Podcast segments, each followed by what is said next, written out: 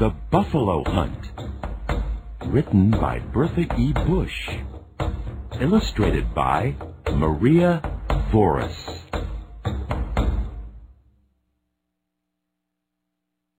Preparing for the hunt.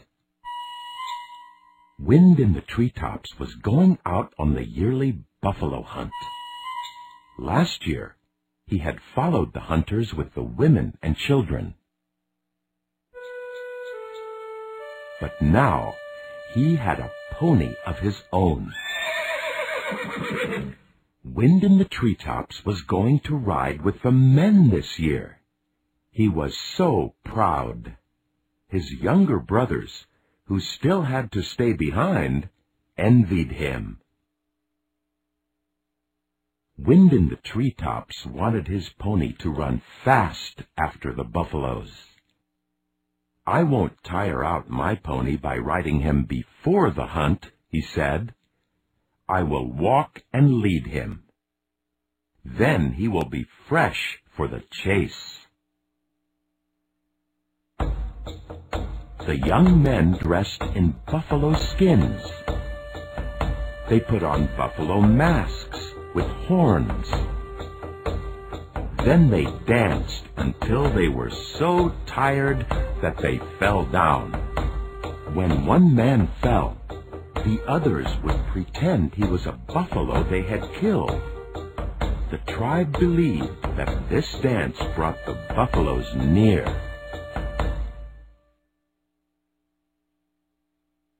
The hunt begins. The men started out on the hunt before dawn. The women and children followed a short distance behind. The hunters rode in a line across the prairie. A few men led the hunt. No one was allowed to go ahead of these leaders. Men who had two ponies rode the slower one and led the faster one. Men who had only one pony, like wind in the treetops, walked to keep their ponies fresh. Wind in the treetops became very tired on the long walk. A kind old man named Eagle Chief said to him, Young friend, come and ride with me on my pony. You can lead your pony with my spare pony. Wind in the treetops was very glad and grateful.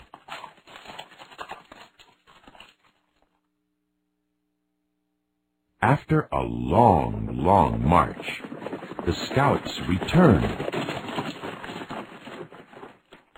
They said, we see the buffaloes. Then every man got on his swiftest pony. The leaders of the hunt directed them to circle around the buffaloes. Wind in the treetops saw the dark shapes of the buffaloes against the edge of the sky. He wanted to dash on ahead, but that was forbidden. Going ahead might stampede the herd and spoil the hunt for the whole tribe.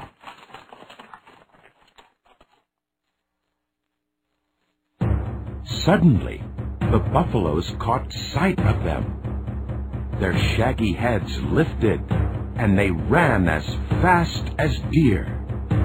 Their slim legs seemed so small and their great heads and chests seemed so big.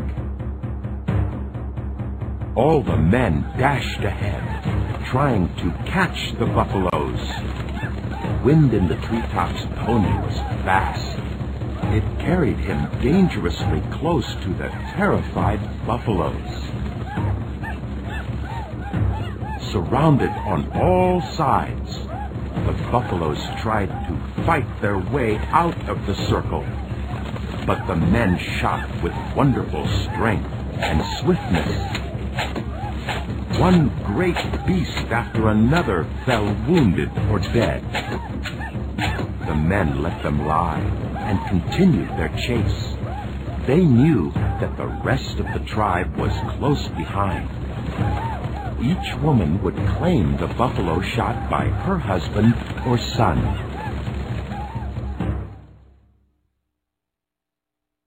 After the hunt, Wind in the treetops rode on until he had shot the very last arrow from his quiver.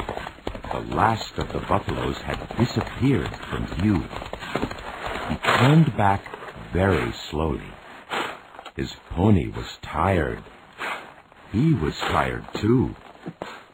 All the way back, he saw women skinning buffaloes and cutting up the meat. Pretty soon, he saw his younger brother shouting and waving his skinning knife. His mother was bending over a huge buffalo with her knife. Wind in the treetops sprang from his pony. He forgot all about being tired. Did I kill it, Mother? he cried. Did I kill it? Yes, said his mother. Here is your arrow, which I pulled from it. We will have meat for the winter and fine warm fur. I am very proud that my son has become a great hunter. No one was happier than Wind in the treetops. He wanted to shout out loud, I killed a buffalo! Our camp will have plenty of food this winter.